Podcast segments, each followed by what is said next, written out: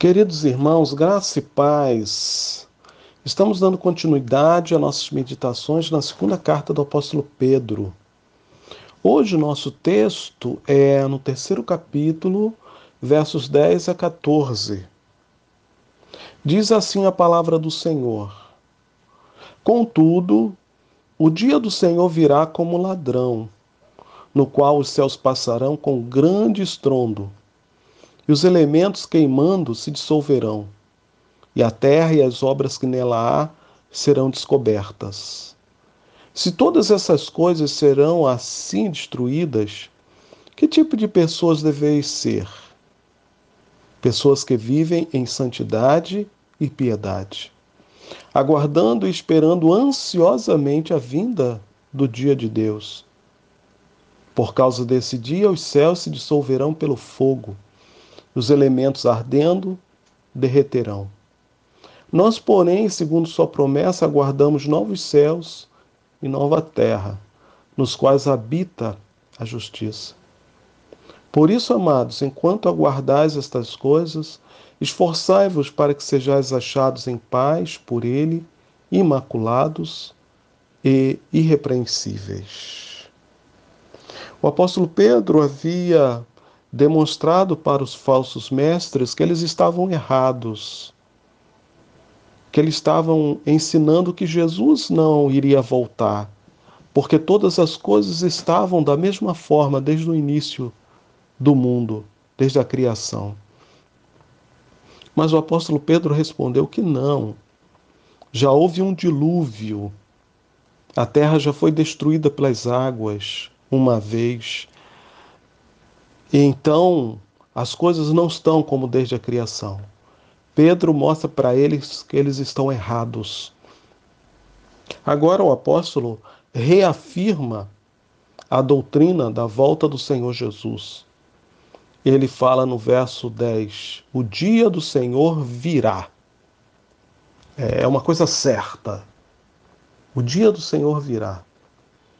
Ele não expressa nenhuma dúvida mas segurança, certeza, o dia do Senhor virá e eles virá como ladrão.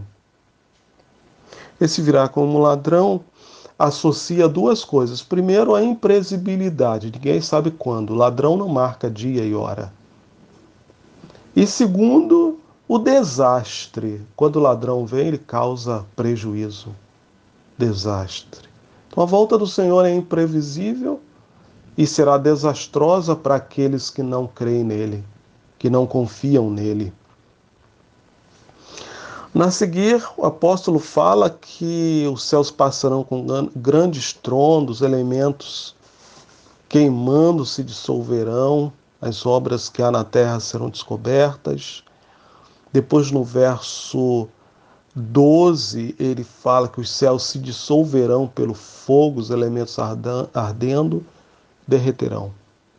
Nos dias do apóstolo Pedro, falar sobre uma destruição geral é, pelo fogo era algo um pouco difícil de se imaginar.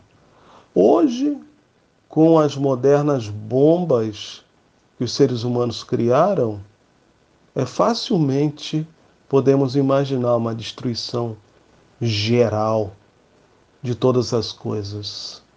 Mas há muita discussão sobre isso Alguns dizem que aqui não está, não está em vista a destruição dos elementos, assim como pedra, prédios, carros, mas que seria a destruição do sistema desse mundo, dos governos.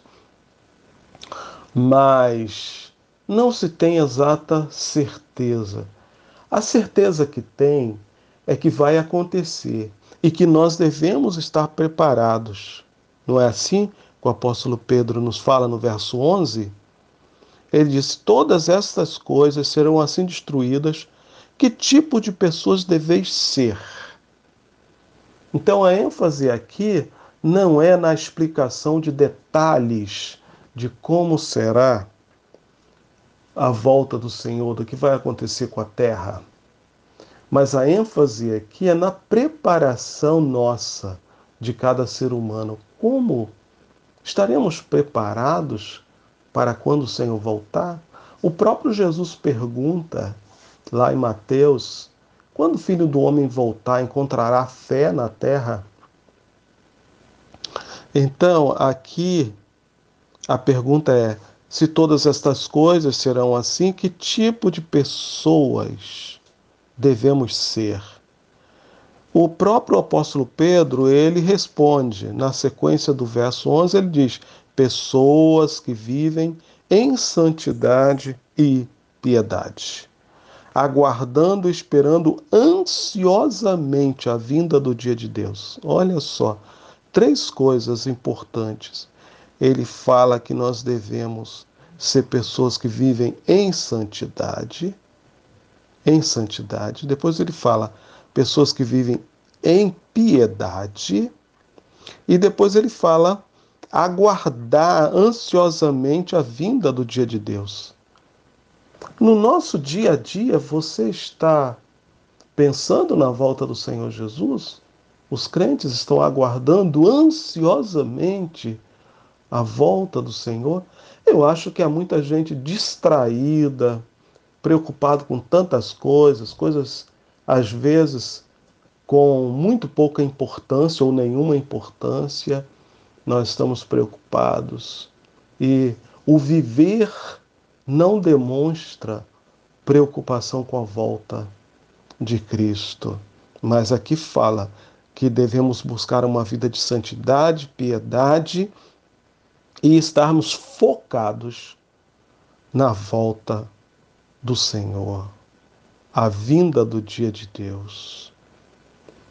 Meus irmãos, isso é muito importante porque se aproxima cada vez mais essa, esse tempo, esse dia. No verso 13 ele diz: Nós, porém, quer dizer, os falsos mestres ensinam outras coisas. Eles ensinam que isso aí que Jesus vai voltar é lenda, ele volta espiritualmente para quem morre. Isso aí não é verdade. Aí Pedro fala no verso 13: Nós, porém, segundo sua promessa, ele nos prometeu que irá voltar. Só é você lembrar da assunção de Jesus ao céu, quando ele sai de seus discípulos. Está lá no início do livro de Atos, no capítulo 1.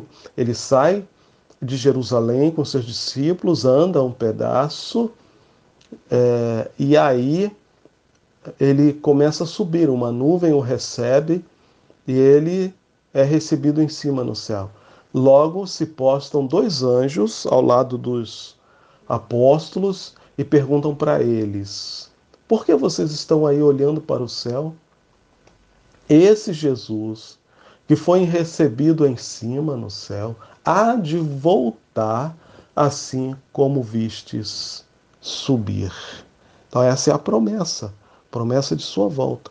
O apóstolo Pedro fala: Nós, porém, segundo sua promessa, aguardamos novos céus e nova terra, nos quais habita a justiça. Que promessa extraordinária! Nós teremos um no, novos céus e uma nova terra, perfeitamente integrados, céus e terra. E vai haver justiça, nos quais habita a justiça. Que coisa maravilhosa. Verso 14: Por isso, amados, enquanto aguardais estas coisas, esforçai-vos para que sejais achados em paz por Ele, imaculados e irrepreensíveis Olha aí, enquanto aguardamos, há serviço a ser feito. Enquanto aguardamos, há é, um trabalho a ser realizado. Se esforcem, esforcem, esforcem, para que sejais achados em paz.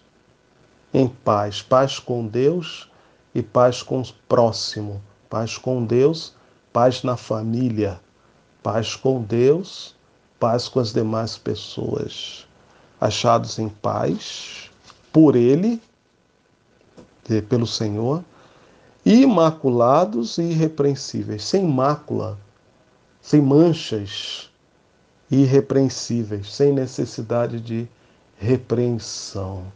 Então, que Deus nos abençoe que nós não venhamos esquecer, esquecer de algo tão importante, de uma promessa tão maravilhosa, tão extraordinária, possamos estar de fato aguardando ansiosamente a volta de nosso Senhor Jesus. Que Ele nos abençoe.